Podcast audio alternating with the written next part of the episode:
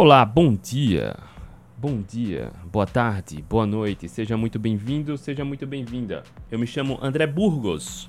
Todos os dias, de segunda a sexta-feira, estou aqui ao vivo, tirando a sua dúvida, fazendo a consultoria gratuita, respondendo a sua dúvida, resolvendo o seu problema sobre alimentação, composição física, saúde mental, comportamental, saúde fisiológica, saúde metabólica acabar com o efeito sanfona, chegar ao peso ideal, hipertrofia, saúde mental, comportamental, performance pessoal, performance esportiva. Assim como você deve ter visto já vários depoimentos de meus alunos que acabaram com a dificuldade de controlar o peso e de conquistar ou reconquistar a saúde, tratando o problema na causa. E aqui, já há alguns anos, estou ao vivo todos os dias, de segunda a sexta-feira, respondendo a sua dúvida. André, que bacana, cheguei aqui agora. Como funciona a sua consultoria gratuita? Vou te responder agora todos os dias, de segunda a segunda, domingo a domingo, terça a terça, quarta a quarta, todo dia eu abro caixinha de perguntas aqui no Instagram.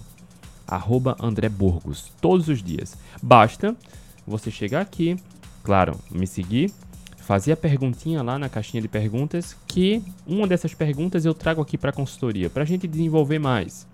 As outras perguntas eu respondo aqui, após a consultoria conclu ser concluída, e também ah, durante o dia no, nos stories. Então não tem desculpa, não tem mimimi, não tem barreira. É só você ter um pouquinho de boa vontade para chegar aqui e fazer sua pergunta que eu vou te responder. Uma dessas perguntas eu escolho para a gente desenvolver aqui. E a pergunta de hoje foi bem interessante, olha só. Cadê?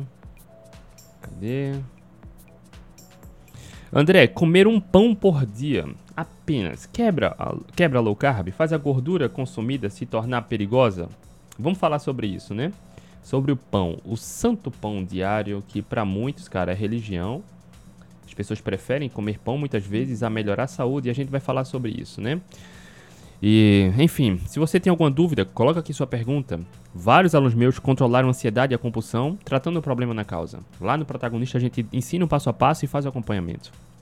Vários alunos meus reverteram pré-diabetes, diabetes, a hipertensão, a gordura no fígado, tá? Tratando o problema na causa. Lá no programa protagonista a gente ensina o passo a passo e faz acompanhamento. Que bacana, André, como funciona? Olha só, aqui na minha bio do Instagram, na descrição do YouTube e do podcast, tem um link para a página do programa protagonista. Lá tem todos os detalhes do programa. Para quem entra no programa, ganha como bônus também minhas mentorias, no qual a gente se reúne toda semana, por vídeo chamada. Eu converso de um por um tiro todas as dúvidas, eu faço questão de acompanhar, para anular qualquer possibilidade de desculpa, de não ter resultado. Entende? Assim como os alunos estão tendo, sem precisar comer pouco, contar calorias, fazer dieta, nada disso, mas entendendo como o autoconhecimento, a gestão emocional e a alimentação conversam bastante entre si. Quando você entende isso, fica muito fácil reconquistar a saúde, melhorar a autoestima, bem-estar, a composição física, acabar com essas dificuldades tá? Então, sinta-se à vontade, chegue lá. Se você tiver alguma dúvida sobre o programa, lá na página do programa tem meu WhatsApp pessoal. Me chama lá que eu tiro a sua dúvida sobre o programa, tá bom? Vamos conversa, começar aqui. A turma sempre chega bonito, rápido aqui. Cássia, bom dia. Jaiminho, bom dia. Regian, Regia, bom dia. Dixon, Luciene, bom dia. Lu, professora Lu, bom dia. Professora Lu sempre presente. Professora Lu é uma fonte de inspiração lá na, na mentoria do protagonista também. Daiane, bom dia. Roberta, bom dia. Tiago, Cida, Rosana, Regi, Reginalda. Fazia tempo, hein, Regi, que não vinha por aqui. Espero que estejam. As coisas estejam ótimas. Paloma, bom dia. Renato, bom dia. Grande Ricardo, bom dia. Olha aí, Regi. Bom dia, saudades dessas lives top. Bom dia, Regi. Akane Capoeira, bom dia. Laciane, Rose, Bom dia, Raquel, bom dia. Bom dia não apareceu ao vivo. Olha aí. É bom saber disso, sabe, Ricardo? Ah, porque o Instagram, as redes sociais em linhas gerais, elas limitam o alcance, né? Então, por exemplo, quando a gente inicia uma live, faz uma postagem, nem todo mundo que segue recebe, é notificado. Então é importante que você marque para ser notificado quando tiver uma postagem ou a live começar. Por isso eu aviso lá no, no grupo do WhatsApp, por isso eu aviso também no Telegram, tá? Porque para muitas pessoas isso é fundamental. Diariamente eu recebo os feedbacks aqui de pessoas que saíram da obesidade, que reverteram pré-diabetes, olha só, só acompanhando aqui a gente, tá? E aí se motivam para entrar no protagonista, curioso, né? Tem resultados significativos e depois encontram uma barreira e decidem acabar com essa barreira. Mas, enfim, para você que quer ser notificado, aproveita aqui, tá? Para marcar no, no, no Instagram para ser notificado quando a live começar. Ilumino Coisas, bom dia. Okneiva, Robles Coelas. Lindinalva, bom dia. Thaís, bom dia. S. Balgner, bom dia. Jeane, Michela. Olha aí. Netflix tentando derrubar. Sabe lá, né? Vamos começar, tá? A gente vai iniciar agora, mas antes de iniciar, queria te fazer aquele pedido de sempre. Da mesma forma como eu estou aqui há alguns anos fazendo essas lives gratuitas, diárias, respondendo sem segurar informação, sem enrolação, indo direto ao ponto, resolvendo sua dor e seu problema, faz isso por alguém. Encaminhe essa live para alguém que você conhece que tem dificuldade para emagrecer, controlar o peso, controlar a ansiedade, controlar a compulsão, reverter o pré-diabetes, o diabetes. Da mesma forma como eu estou doando meu tempo e meu conhecimento para te ajudar aqui, diariamente, faz isso por alguém. Repassa para alguém. Basta encaminhar. Aqui no Instagram tem o balãozinho, o, o aviãozinho com para você compartilhar. Veja quem realmente precisa de boa informação e compartilha. Se você tiver no YouTube, também você pode compartilhar, copia o link, manda no WhatsApp, manda por e-mail, manda não sei, mas compartilha, faz isso por alguém também, tá? Planta a sementinha. E se você tiver no podcast, aproveita também para compartilhar pelo podcast, depois venha no Instagram ou no YouTube, como for melhor para você, tá? Vamos falar. Olha só essa pergunta aqui. Vamos lá começar. Valéria, bom dia. Thaís, bom dia. O áudio tá ok, né? Vocês estão me ouvindo bem. Ok? Vamos lá. Olha só a pergunta que eu recebi ontem. Comer um pão por dia apenas quebra low carb? Faz a gordura consumida se tornar mais perigosa? Tem muita confusão nessa pergunta e a resposta em linhas gerais é depende. No entanto, ah, deixa eu só cumprimentar aqui. Juliano. Bom dia, André. Pão, só se for o pão proteico com peito de frango. Sempre um tema muito elucidativo. Obrigado pelas lives diárias. Excelente. Seja muito bem-vindo novamente. Luciano tá em todas, cara. assim como o Ricardo, o professor Alu, dentre outros aqui. Vamos lá, pão. A pergunta aqui, ó, comer um pão por dia quebra o low carb? Vamos lá. O que é low carb? Low carb é comer comida de verdade. É aquilo que a natureza oferece diretamente pra gente, pra espécie humana.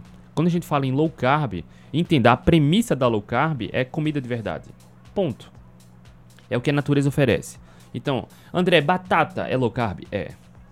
A premissa da low carb é: não existe alimento low carb, entenda, é a filosofia low carb, é a ideologia low carb. Batata é, carne é, abacaxi, manga, morango é, tudo é.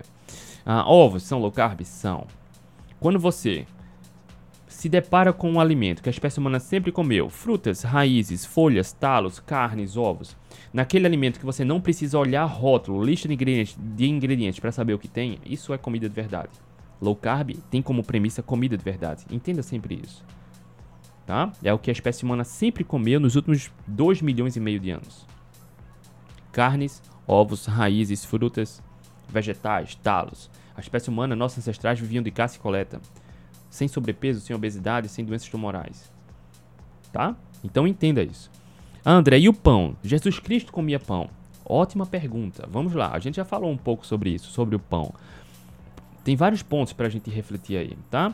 O pão da época de Jesus Cristo, por exemplo, lá há dois mil anos, era um pão que tinha 40 vezes menos glúten. Era um pão duro, quebradiço. Era um pão que demorava, se não me engano, dias para ser feito.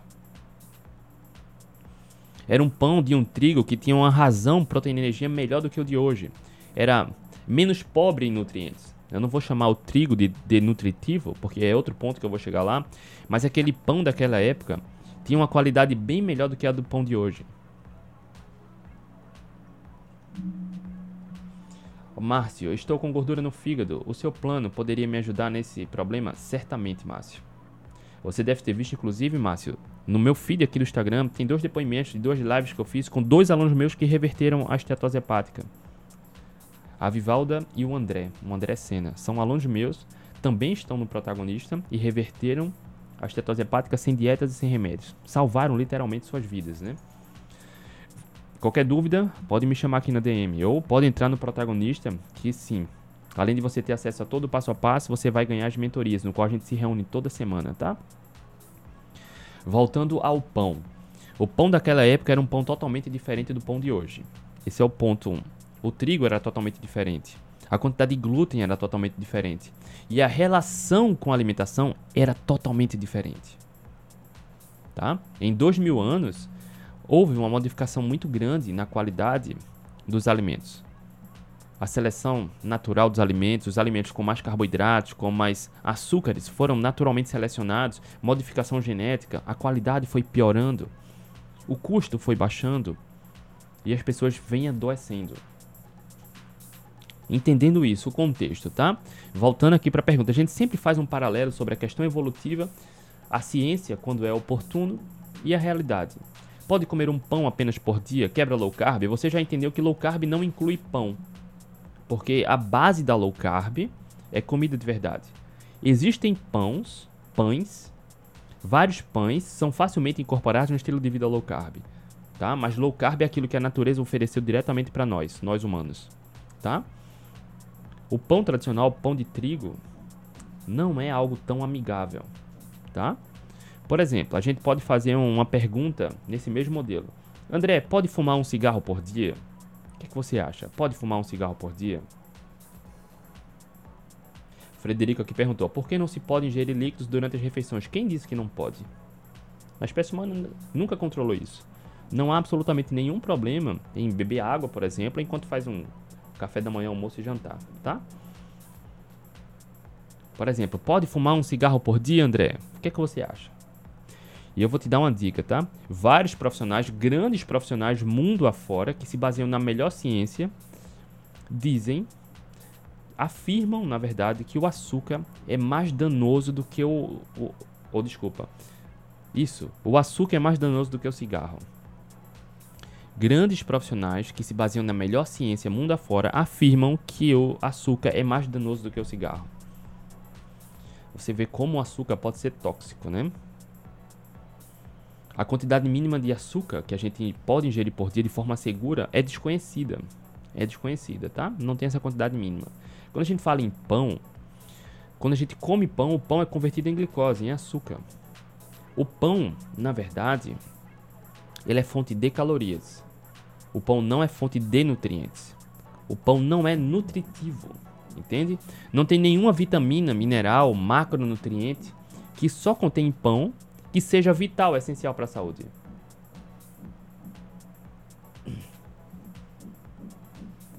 Não tem. Elder, olha só, eu vou fazer um parênteses aqui para responder o Elder, mas quem tiver dúvidas, pergunta, coloca aqui na interrogação, onde tem um balãozinho, tá? Elder perguntou, há quanto tempo você está fazendo low carb? Ah, desde 2015 eu faço low carb.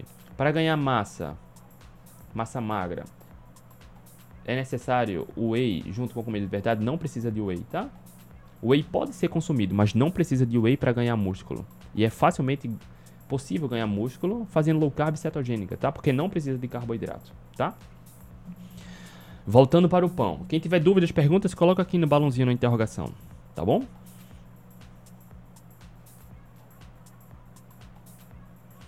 Quando a gente fala em pão, pão é fonte de calorias. Pão não é nutritivo. Não tem nada que contenha no pão de vitamina, mineral. Não tem nenhum nutriente que contenha no pão em abundância que seja vital para a saúde, que só contém pão. Não tem nenhuma única razão que justifique incluir o pão em nossas refeições. Inclusive, se você olhar a lista de ingredientes, se você for no supermercado, se você estiver no supermercado agora, eu te desafio a olhar. Vai lá no corredor onde tem pães. Pão de caixa, qualquer pão.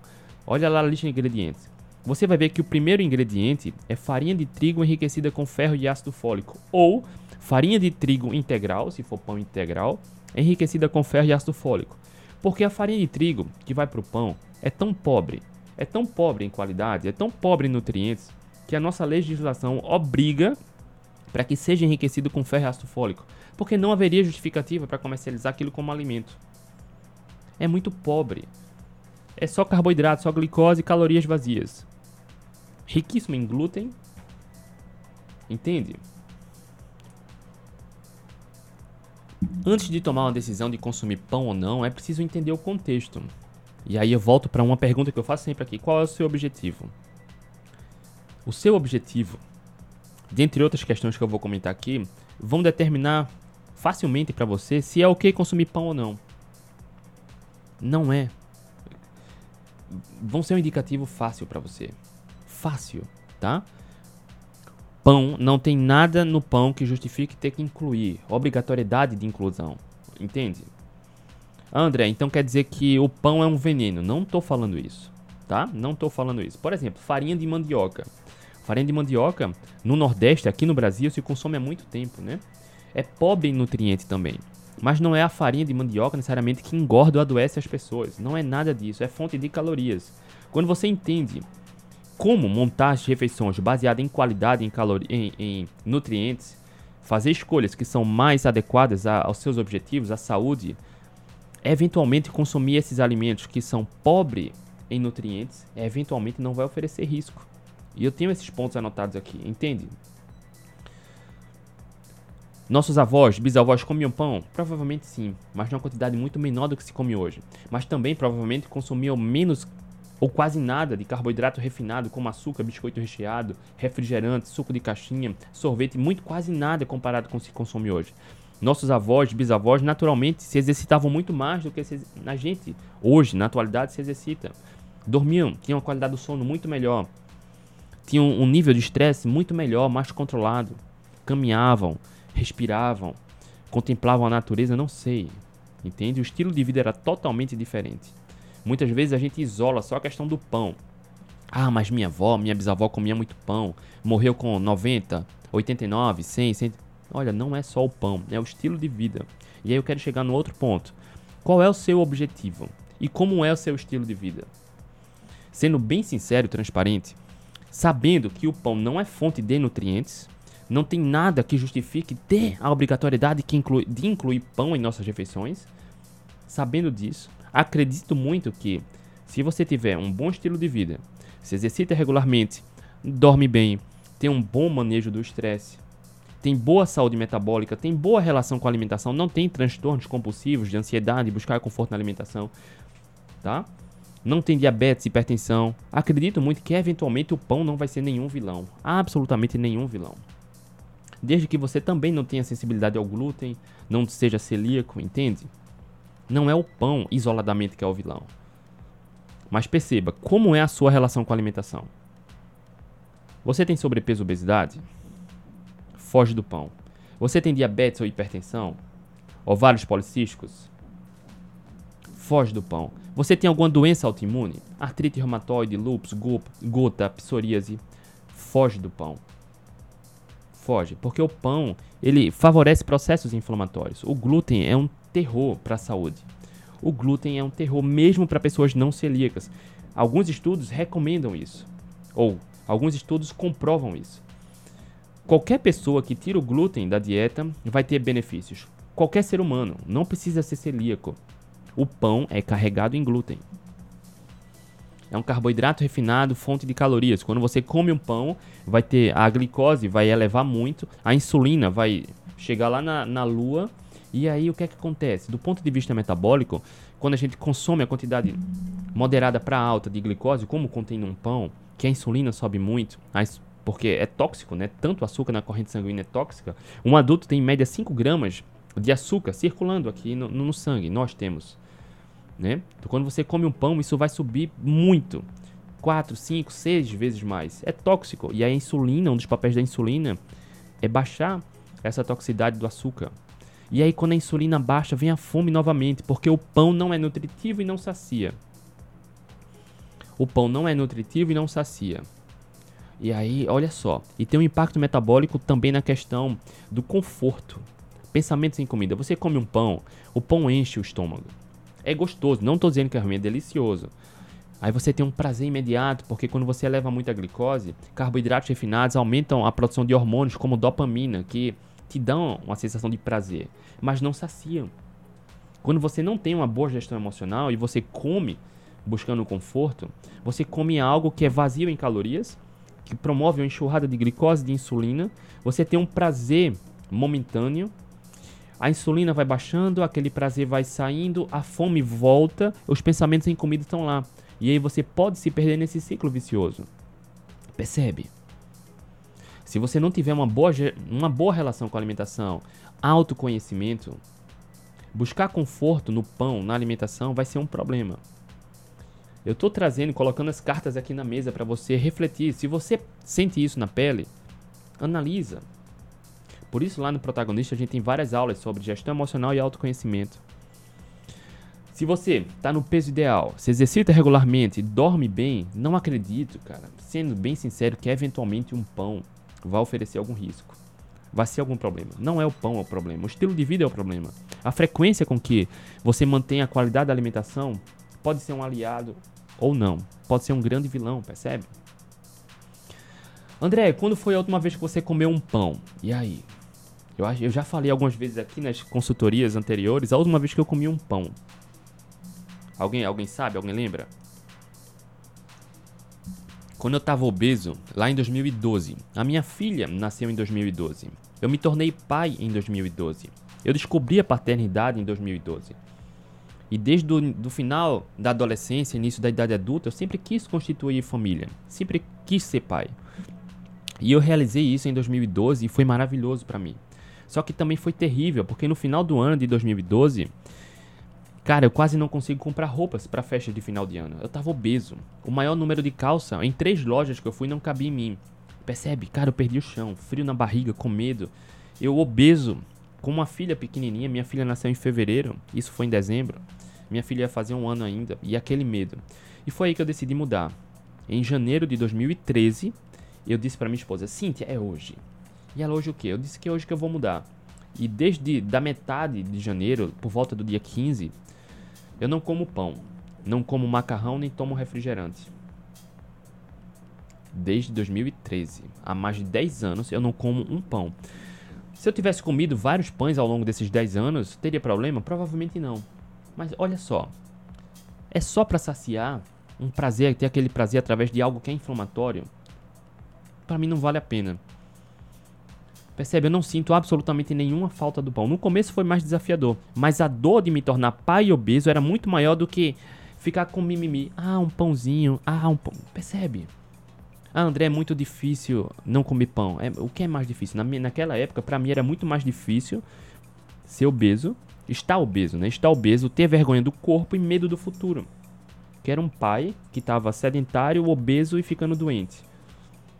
É muito mais difícil viver assim do que dizer não para um pão. Entende?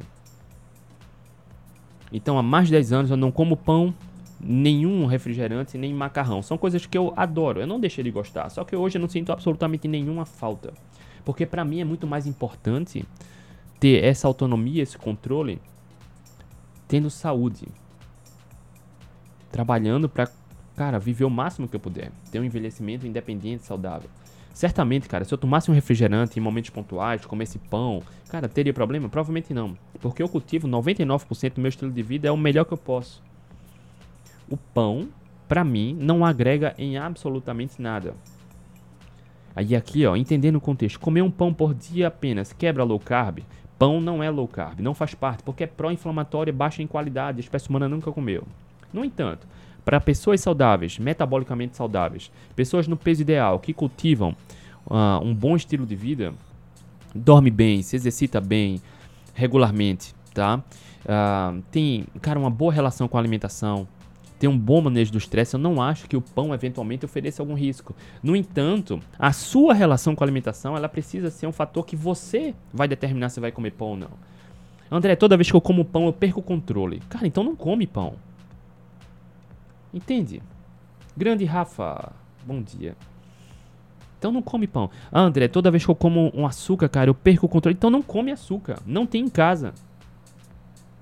André, não tenho problema. Eu tô no meu peso ideal, eu como um pão por dia e não tenho. Cara, então tá tudo bem, mantém. Se você não tem problema, não tem, não tem problema. Mas saiba que o pão não é fonte de nutrientes, entende? É preciso entender o contexto. Per percebe aqui essa pergunta e eu vou passar agora para a outra parte da pergunta. Comer um pão por dia apenas quebra low carb? Você já entendeu o contexto. E aí a outra parte. Faz a gordura consumida se tornar mais perigosa? Olha só, o pão não tem gordura. O pão é caloria vazia de, de açúcar, né? de carboidrato. O pão é caloria vazia de carboidrato. E aí existe o preço do impacto metabólico do pão. Por exemplo, lá no Atletas Low Carb, cara, meus alunos do Atletas Low Carb, eu não falo nem só de mim, né? De correr ultramaratona sem gelzinho de carboidrato e vencer a ultramaratona. Meus alunos têm resultados fantásticos de hipertrofia, de conquistar pódio em provas maratona, meia maratona, triatlon, duatlon. Enfim, sem gelzinho de carboidrato. Se exercitar por 8, 10, 12 horas. Eles desenvolvem eficiência metabólica lá no Atlético Low Carb e no protagonista também, tem vários alunos assim. E ele, um dos passos para conquistar a eficiência metabólica é deixar as dependências do carboidrato. Para deixar as dependências do carboidrato é preciso melhorar muito a qualidade da alimentação, manter os níveis de glicose e insulina estáveis. O pão vai atrapalhar nisso. Quando você come pão, é uma enxurrada de glicose, glicose rápida e fácil, que como falei aqui, a gente come pão, eleva muita glicose, o pâncreas secreta muita insulina para tirar esse excesso de glicose, e aí esse excesso de glicose, uma parte vai para energia, outra parte pode ser armazenada como glicogênio e a outra convertida em gordura. Mas como eleva muito a glicose, ela vai para energia. Come pão, muita glicose e energia. Cara, você nunca consegue usar gordura corporal para energia. Tá sempre usando o metabolismo glicolítico da glicose. E aí fica dependente. E aí quando você tira o pão, diz: "André, eu tô fraco. Eu tô sem energia". Claro. A alimentação é um dos principais fatores que vão ajudar ou atrapalhar na eficiência metabólica. No entanto, reforço isso. Às vezes eu sou advogado do diabo mesmo, tá? Se você se exercita bem, regularmente, dorme bem, cultiva bons hábitos, eventualmente consumir pão não vejo nenhum problema. Eventualmente. Porque até atletas de alto rendimento, todo mundo conhece alguém, né? E eu vou dar um exemplo, sem falar nomes, claro, mas todo mundo conhece alguém atletas de alto rendimento que têm um volume de treino altíssimo, atletas que disputam mundial, Olimpíadas, que quando se aposentam, o sobrepeso estoura. Porque o alto nível de atividade física muitas vezes consegue tolerar uma má alimentação. Comer pão, massa, macarrão. Né? A gente vê comumente isso. Atletas de futebol, quando se aposentam, muitos ganham muito peso. Atletas de ginástica também de esportes de luta também. Atletas, de, em linhas gerais, quando se aposentam, muitos, claro que não são todos, muitos, quando se aposentam, param aquele volume altíssimo de treinos, mas mantêm a mesma qualidade pobre na alimentação. Sobrepeso, obesidade, aí vem diabetes, hipertensão, gordura no fígado, tá? É preciso ter esse nível de consciência, porque o pão é riquíssimo em calorias, é fonte de calorias, calorias vazias. Para quem come pão de manhã, é um exemplo, né? Grande Franzói, bom dia. Para quem come pão de manhã, cara, pode ter aquele prazer matinal de tomar um cafezinho com pão, com queijo, com o que quer que seja, com ovo. Mas come pão, dois pães, uma hora e meia, duas horas de... depois, está com fome, pensando em comida e com fome. Se você trocar o pão por um omelete, ovos mexidos com queijo, uma carnezinha, cara, a saciedade vai lá para cima. Você passa, é muito provável que se fizer correto, você passa a manhã toda sem fome. Por isso é muito fácil emagrecer comendo com qualidade. Por isso é muito difícil emagrecer comendo de tudo um pouco. Numa dieta equilibrada, flexível, entende? Olha só, quase meia hora aqui só pra gente falar de pão. Eu trago o nível de consciência para você tomar a sua decisão. Eu defendo e trago informação. Defendo o pão. Pode pão? Cara, não é o pão que, isoladamente que vai adoecer ou engordar alguém. Mas como é a sua relação com a alimentação? Você come por impulso? Você come pão e perde o controle? Você tem diabetes tipo 2, hipertensão? Cara, você deve ficar longe de tudo isso que piora a sua saúde metabólica, a sua saúde comportamental. Entende? Por isso, lá no protagonista, eu faço questão de dar as mentorias para quem quer ter saúde e liberdade e qualidade de vida. Faço questão. Por isso, para quem entra no protagonista, eu ensino todo passo a passo, tem guia alimentar, protocolos alimentares, mas eu faço questão de me reunir com todos os alunos toda semana por videochamada. Faço questão, porque eu fui obeso. Eu sei como pode parecer difícil e sei o caminho para dar a volta por cima. Por isso, certamente você viu depoimentos aqui já vários alunos meus controlando ansiedade e compulsão, sem episódios de compulsão nem ansiedade, emagrecendo, revertendo resistência insulínica, diabetes tipo 2, hipertensão, esteatose hepática. Né? Tem os depoimentos aqui, porque lá A gente ensina todo o passo a passo. Eita, a bateria aqui do computador tá, tá diminuindo. Porque lá a gente ensina todo o passo a passo. E também faço questão de acompanhar. Aqui. Vou colocar o carregador aqui. Entendeu? E aí, pra gente sintetizar, André, o pão pode? Depende. Qual o seu objetivo? É emagrecer? Você tem diabetes tipo 2, hipertensão, alguma doença autoimune? Fica muito longe do pão. Muito longe. Bastante longe. Não é só sobre evitar, é sobre priorizar comida com qualidade que vai promover um impacto metabólico que vai te ajudar no emagrecimento sem comer pouco, sem passar fome, na reversão do diabetes, pré-diabetes, hipertensão, esteatose hepática, ovários policísticos, remissão de doença autoimune. O pão é um, um, um dos piores. Dos piores. Por isso você nunca viu, tenho certeza que você nunca viu ninguém que reverteu diabetes, pré-diabetes, hipertensão, ovários policísticos, alguém que fez a doença autoimune entrar em remissão comendo pão regularmente. Não tem. Não tem. Porque não tem remédio que. Porque a, a alimentação é que vai influenciar. Não tem remédio que trate isso. É a alimentação. E o pão não é só o pão. O pão é um dos piores alimentos. Pelo impacto metabólico que é promovido através do consumo do pão.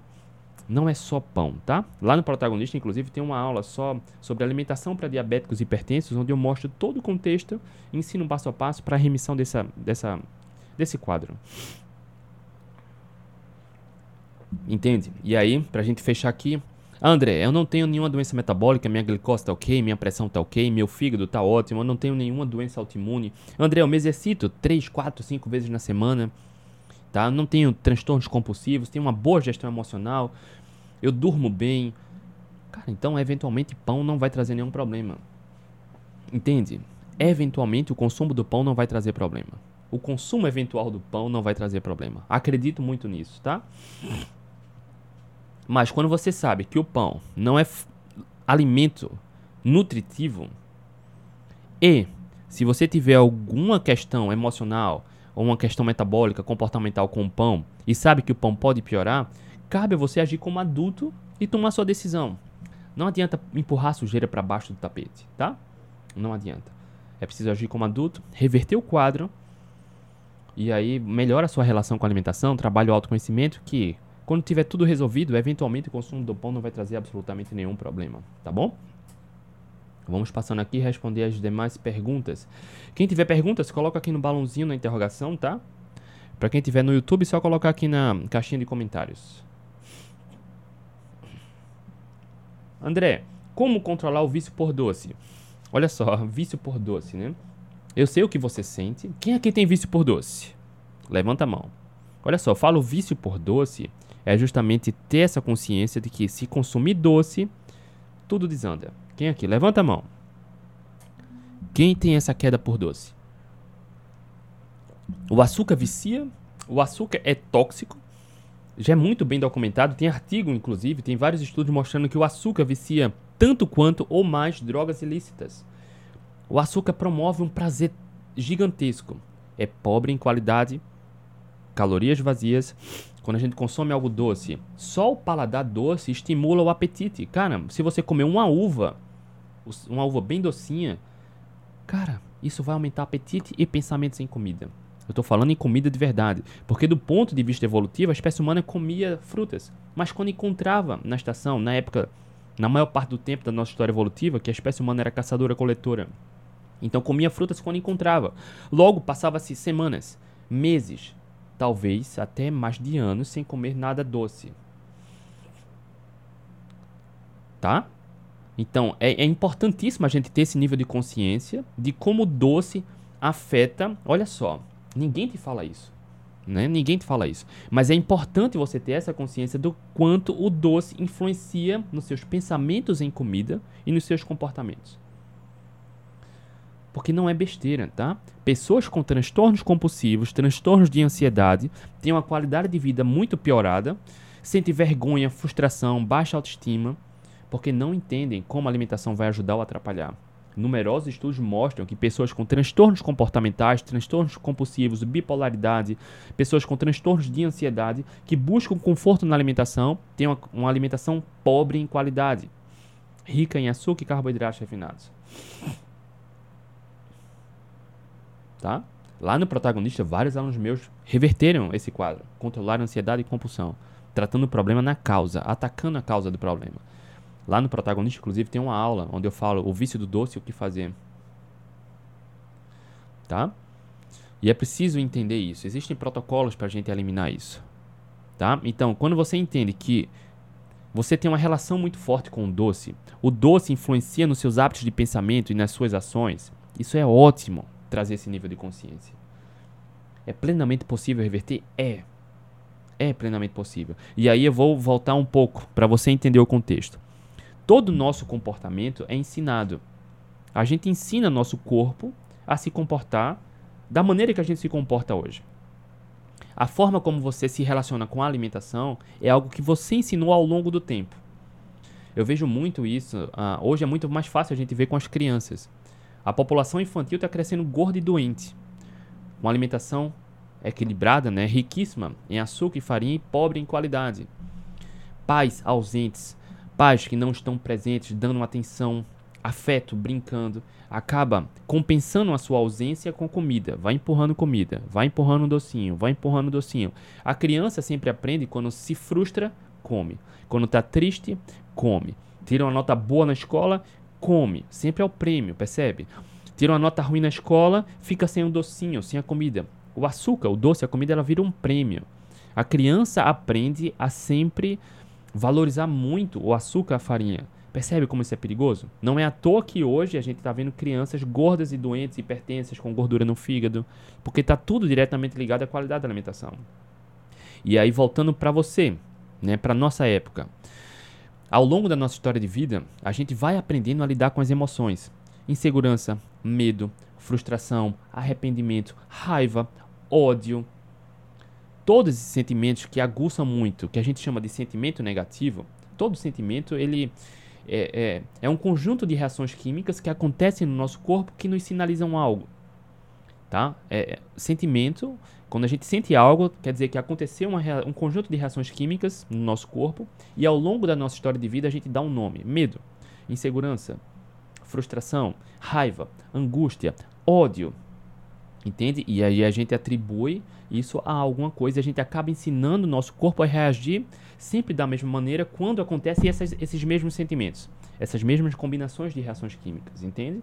Então, naturalmente, quando você come um açúcar, um pão, um carboidrato refinado, que você tem aquele prazer imediato, e você sabe agora, porque eu te falei, né, que quando você come um açúcar, aumenta a produção de hormônios relacionados ao prazer, bem-estar, conforto. Quando você está com um sentimento ruim, você come, você se sente melhor. Você acaba ensinando ao longo do tempo que basta comer que você se sente melhor.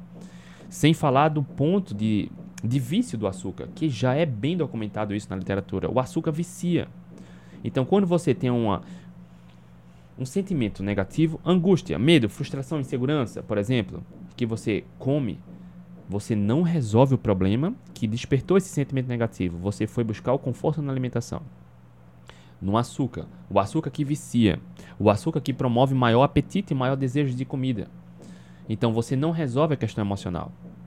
Por isso, lá no protagonista tem aulas onde a gente trabalha sobre a questão emocional. Para você ter total liberdade e autonomia. Acabar com essa dificuldade, essa baixa autoestima, essa vergonha. Muitos alunos meus comiam por vergonha. Comiam escondido Entende? Ter esse nível de consciência de que eu tenho isso, cara. Eu já falei muito isso aqui. Já falei muito isso. Né? O sabor doce para mim desperta um desejo muito forte de estar tá comendo mais. E é natural isso. Do ponto de vista fisiológico, o doce tem esse papel para o ser humano. Algumas pessoas vão ser mais sensíveis que outras, mas todo mundo adora doce. Todo ser humano adora doce. Tá?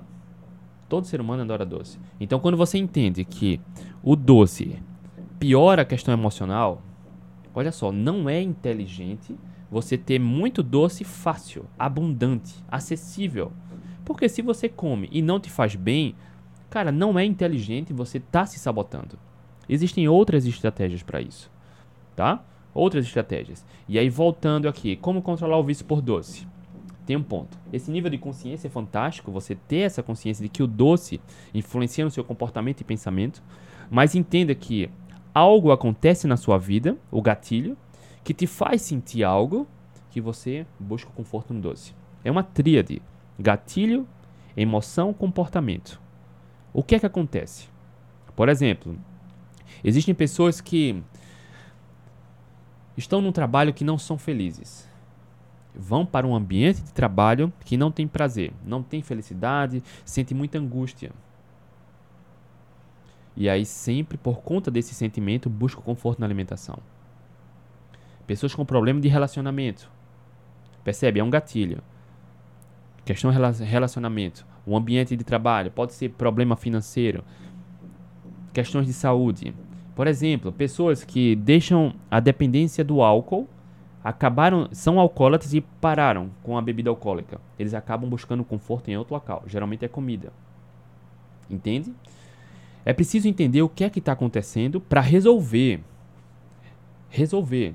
Pessoas com histórias de vida muito pesada muitas vezes. Alguns traumas. Então, algumas questões, mesmo no subconsciente, acabam acontecendo que você sente um sentimento meio negativo. Sentimento, todo sentimento, ele, ele sinaliza algo, tá? Mas nesse caso é um sentimento que sempre te lembra algum trauma passado, busca conforto na alimentação é preciso tratar essa questão emocional. Na mentoria que a gente fez quarta-feira, no protagonista, eu falei isso para uma aluna, tá? Muitas vezes a gente se libertar dessa questão emocional pode ser apenas dar um perdão para se libertar disso. Perdoar alguém não significa que você concorda com o que aconteceu. Significa dizer que você rompeu essa corrente que está te prendendo. Você liberta essa corrente, ela vai para longe, te dá liberdade. E muitas vezes esse perdão não é nem para alguém, pode ser para você. Entende? Muitas vezes o perdão resolve tudo. Mas enquanto você empurrar a sujeira para baixo do tapete, enquanto não resolver essa questão, vai continuar acontecendo um gatilho, você vai continuar sentindo esse sentimento que te desperta para comer.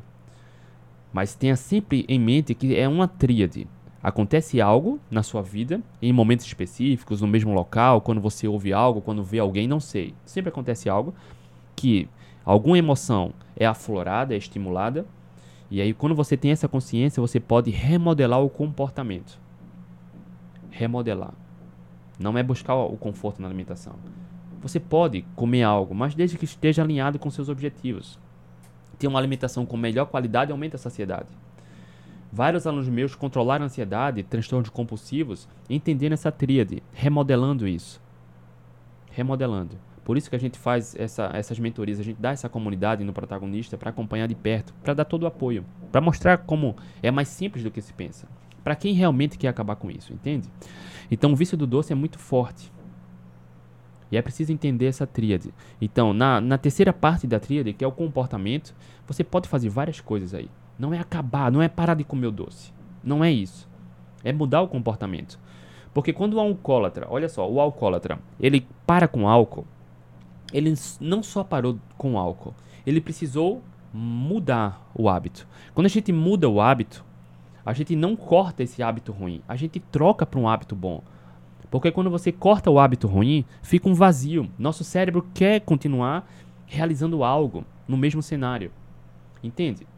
Então, se você tem sempre o hábito de chegar em casa de noite, depois de um trabalho intenso, cansativo, muitas vezes frustrante, você sente aquela angústia, toma um banho, e quer comer, não é só parar de comer. Você pode remodelar isso para outra coisa. Outra coisa que te dê prazer. Pode ser tanta coisa. Pode ser melhorar a alimentação, pode ser comer, mas melhorar. Comer algo mais proteico, com mais qualidade, evitando processados e ultraprocessados, por exemplo, que são prazerosos, que você pode escolher, que são deliciosos, que vão te saciar. Pode ser fazer outra coisa. Olha só, eu falo muito disso. Um abraço, cara.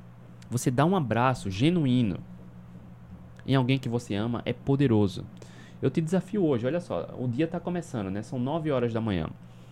O dia está começando. Eu te recomendo fazer um desafio do abraço hoje. Escolhe duas pessoas ou três pessoas ao longo do dia para você dar um abraço. Pessoas que você ama. Só dá um abraço. Só isso. Não precisa fazer nada, falar nada. Encontre essa pessoa e dá um abraço. Um abraço verdadeiro. De 10 segundos, 15 segundos. E olha só, enquanto você estiver dando um abraço, tente perceber o que você está sentindo. O abraço é poderoso. Ele passa conforto. Ele aumenta a confiança. Ele mostra que a gente consegue, que sempre tem alguém disposto a nos ajudar. Abraçar alguém é barato, não tem custo e basta você se esforçar um pouquinho só para cuidar de você.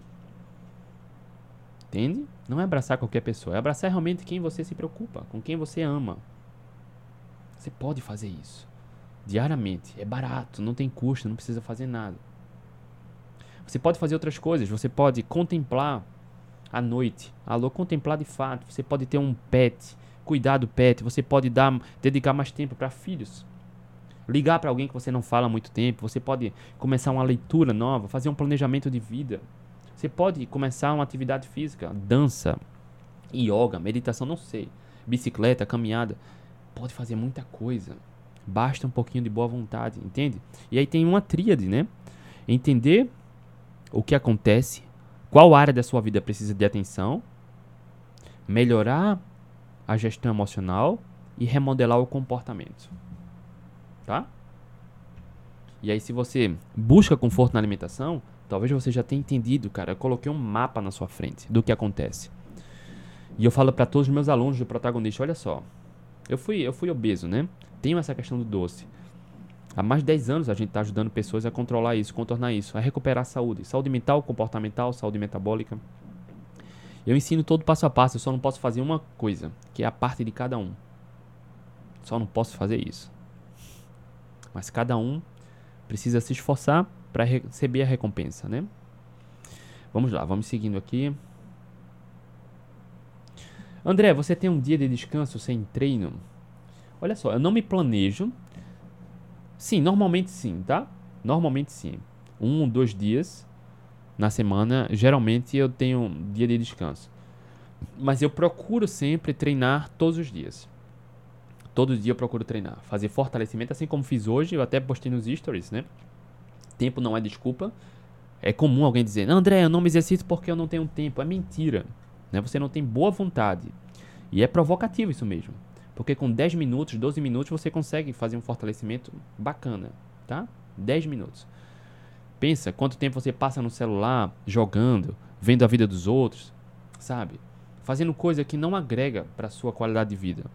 Tira 10 minutos para fazer agachamento, flexão de braço, para subir dessa escada, fazer uma caminhada.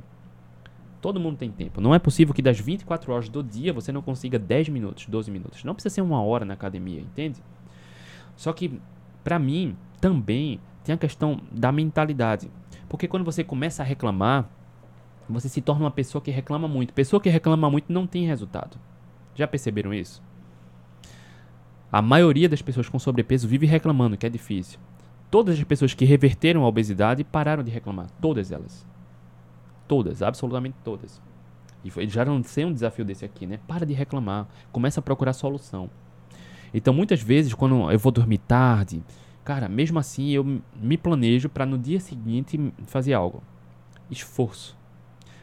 Todo pagamento que a gente recebe de Deus, do universo, da vida, o que quer que você acredite, é baseado no esforço, naquilo que você empenha, se empenha para conquistar. Nem que eu passe cinco minutos só para fazer um exercício, mas eu procuro me exercitar todo dia, tá? Mas naturalmente, na maioria das semanas, um ou dois dias de descanso eu tenho. Vamos lá, passando aqui. André, como evitar o platô no emagrecimento? Boa pergunta. Eu acho que eu já fiz uma consultoria aqui só sobre platô no emagrecimento. Né? Mas em linhas gerais, o platô no emagrecimento, a gente para de emagrecer quando faz algo errado. Faz algo errado. E o algo errado muitas vezes pode não ter nenhuma relação com a alimentação. O parar de emagrecer pode estar relacionado, por exemplo, a você estar tá dormindo mal, estresse crônico pode parar de emagrecer? Olha só, até parar de emagrecer pode ser algo muito positivo. Se você faz musculação, você pode estar tá ganhando músculo. Tá perdendo gordura, mas está ganhando músculo. Aí o número da balança ele vai ficar inalterado. Ou pode até aumentar, mas o que é algo positivo demais. Já falei muito sobre o número da balança, né? Não é o melhor indicativo para acompanhar a evolução no emagrecimento. A bebida alcoólica pode influenciar no emagrecimento? Pode. Ah, tem muita receitinha low carb? Pode influenciar. Consumir muito, muita receitinha low carb? Pode. Pode atrapalhar o emagrecimento. Consumir queijo demais, castanha demais, laticínios demais, pode atrapalhar o emagrecimento? Pode também. Tratamento medicamentoso também pode atrapalhar o emagrecimento, mas percebe que no tratamento medicamentoso, o tratamento medicamentoso é a prioridade, tá? Não interrompe tratamento medicamentoso porque travou o emagrecimento. Pelo amor de Deus, né? Bom senso aí. Tá? Então, em linhas gerais, várias questões podem atrapalhar o platô de emagrecimento.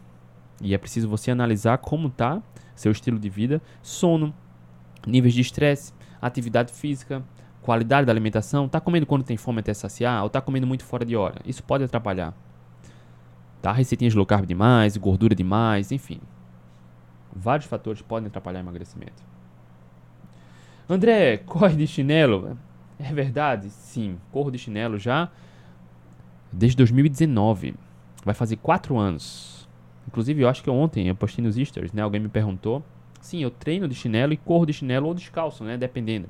Por exemplo, se eu estiver na praia, eu vou descalço, correr na areia da praia. André, por que corre de chinelo? Olha só, não sei se já te falaram, mas tênis não absorve impacto nem previne lesão. O tênis tem um papel importante, para mim, muito mais na perspectiva de proteger os pés de, de, de vidro, de metal, de pedrinha, para não cortar o pé. Não que vai oferecer algum benefício nesse sentido, tá? Olha aí, Carla. Tênis minimalista, inclusive, assim como a Carlinha aí tá falando, são os melhores, né? Aquele tipo de tênis que tem um papel muito mais em proteger o pé, né? É, de, de, de, de, objetos que cortam do que de oferecer algum, cara, de uh, prevenir lesão. Não. Pelo contrário, né, Carlinha? a tênis, esses tênis que são repletos de tecnologia, com coisa fofinha no pé, ele acaba enfraquecendo a musculatura do pé. E pés mais fracos aumentam a incidência de lesão. Olha só.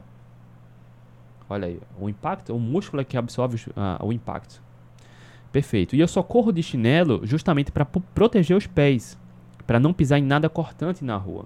Porque se eu tivesse absoluta certeza de que, cara, não, não, eu não pisaria em nada que pudesse cortar meu pé, eu correria descalço todo dia. Então na praia normalmente eu vou descalço, mas quando eu faço os treinos na rua, eu vou de chinelo, tá? Não é um chinelo, é o chinelo é normal, só que eu tiro aquela alcinha do chinelo e faço uma amarração diferente, tá?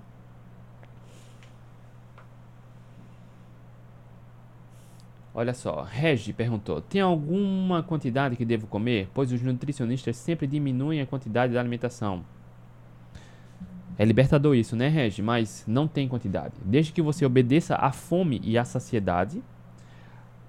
Olha só, fome e saciedade é o que vai determinar quando comer e quando parar de comer. Fome e saciedade.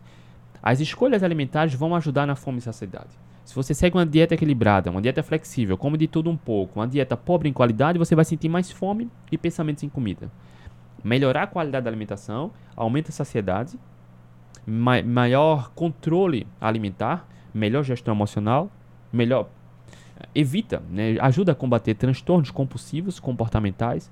A qualidade da alimentação deve estar diretamente ligada à gestão emocional, ao quando começar a comer e o quando parar, tá? Não precisa se preocupar com quantidade. A maioria das pessoas não. Normalmente a quantidade é muito importante para atleta, para quem tem um alto volume de treinos, para quem se exercita muito, porque tem um, um alto gasto calórico, é preciso repor muito isso, tá? É um outro cenário. Mas pobres mortais como nós, que temos como meta envelhecer com saúde, de forma independente, com boa mobilidade, sem remédios, tá? Priorizando qualidade da alimentação, sem se preocupar em quantidade, é claro, tendo atenção à meta proteica, proteína é muito importante, olha só, já fez 90% certo.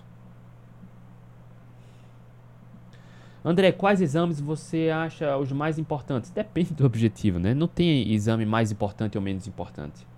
Depende do que você quer analisar. Todo exame ele vai ser muito importante ou alguns exames vão ser absolutamente descartáveis, porque depende do que você quer olhar, tá?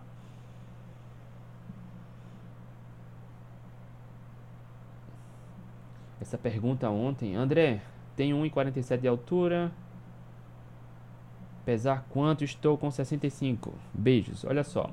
Ah, essa pessoa me perguntou ontem e eu disse que eu não entendi a pergunta, mas eu mandei para ela, ela acabou me respondendo no, no privado. Ela disse que tem 1,47 queria saber seu peso ideal.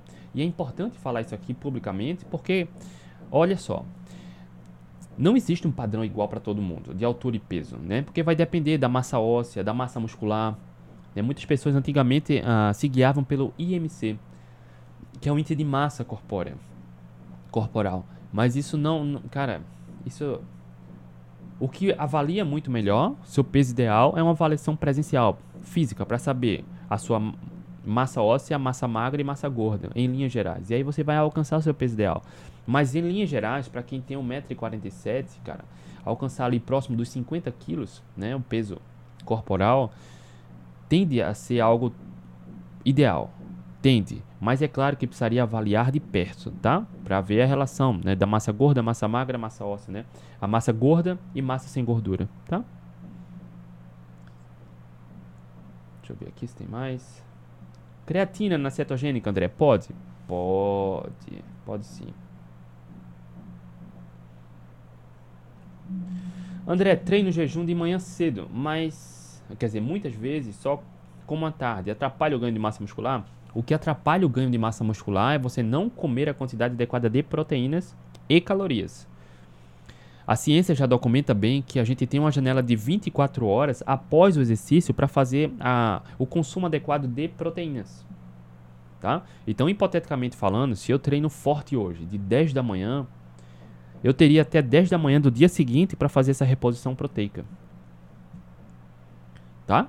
Então, você pode, nesse dia mesmo, fazer duas ou três refeições desde que haja o consumo de proteína batendo na sua meta, né, alinhado com seus objetivos, que é o ganho de massa muscular.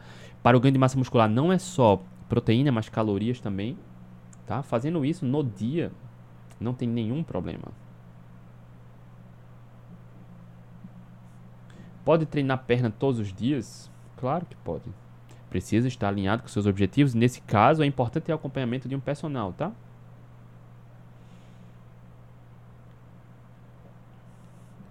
Sucralose do whey faz mal. Se for consumir pouco e eventualmente eu não vejo problema, tá? Mas muitas pessoas acabam buscando whey para alimentar um vício do doce, né? E aí vai fazer mal, porque é a questão comportamental que é o problema. Mas é só para a gente enriquecer aqui o comentário. Normalmente a sucralose no whey, como está só no whey, é o consumo é moderado para pouco, né? Então não não oferece riscos. André, estou tentando mudar a, o paladar, tirando o sabor doce. Não estou consumindo frutas, nada doce nem adoçantes. Mara, parabéns. Isso é um exercício muito bacana, tá? Porque apesar de frutas serem absolutamente saudáveis, pessoas com transtornos compulsivos, dependentes do doce, eu recomendo fortemente você fazer esse trabalho de autoconhecimento e gestão emocional. Tirar o doce por uma semana, por 10 dias, por duas semanas e ver como seu corpo reage e contornar tudo isso resolver esse vício do doce, atacando mal lá na raiz, tá? Parabéns. Raquel, muito obrigado, ótima live. Olha, Raquel.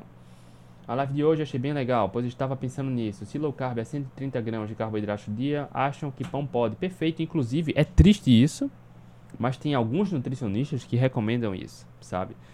Como low carb pode chegar a 130 gramas de carboidratos líquidos por dia, então esses carboidratos podem ser de brigadeiro e pão. Cara, não é isso. A premissa da low carb é comida de verdade. É aquilo que a espécie humana sempre comeu. Logo, o que entra é aquilo que a natureza oferece, que você não precisa olhar rótulo, não precisa olhar embalagem. Carnes, ovos, frutas, raízes, legumes, folhas, talos, vegetais.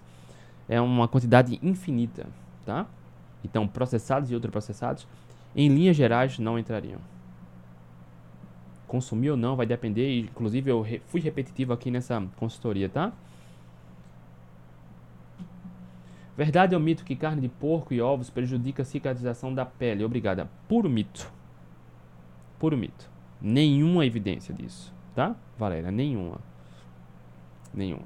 Rapaziada, é isso. Deu aí praticamente uma hora da consultoria gratuita. Muito bom estar aqui com vocês hoje. A gente fez mais uma consultoria gratuita de número 103 falando sobre pão. Pode comer um pão por dia? Olha aí, obrigada. Essa pergunta da live foi minha e você deu uma aula. Obrigado mesmo. Runchel, tá? Obrigado. Espero que tenha ah, iluminado o caminho né, de vocês, porque comer de tudo um pouco nem sempre é inofensivo como se pensa. Algumas pessoas vão precisar restringir mesmo, aumentando a qualidade. Outras pessoas, quando cultivam já bons hábitos, têm boa saúde, eu não vejo razão para restringir tanto. Mas é importantíssimo ter sempre em mente o nível de consciência da sua relação comportamental, sua relação emocional com a alimentação, tá? É muito importante. Importante demais. Porque isoladamente um pão não vai oferecer riscos para pessoas que têm uma boa relação com a alimentação. Para quem tem transtornos compulsivos, transtorno de ansiedade, tem doença autoimune, cara, vai piorar tudo isso. Tá? Vai piorar. Mas é isso, rapaziada. Um beijo no coração. Uma excelente sexta-feira, né? Sexta-feira. Um excelente final de semana. Na segunda-feira a gente tá de volta. Beijo no coração. Tchau, tchau.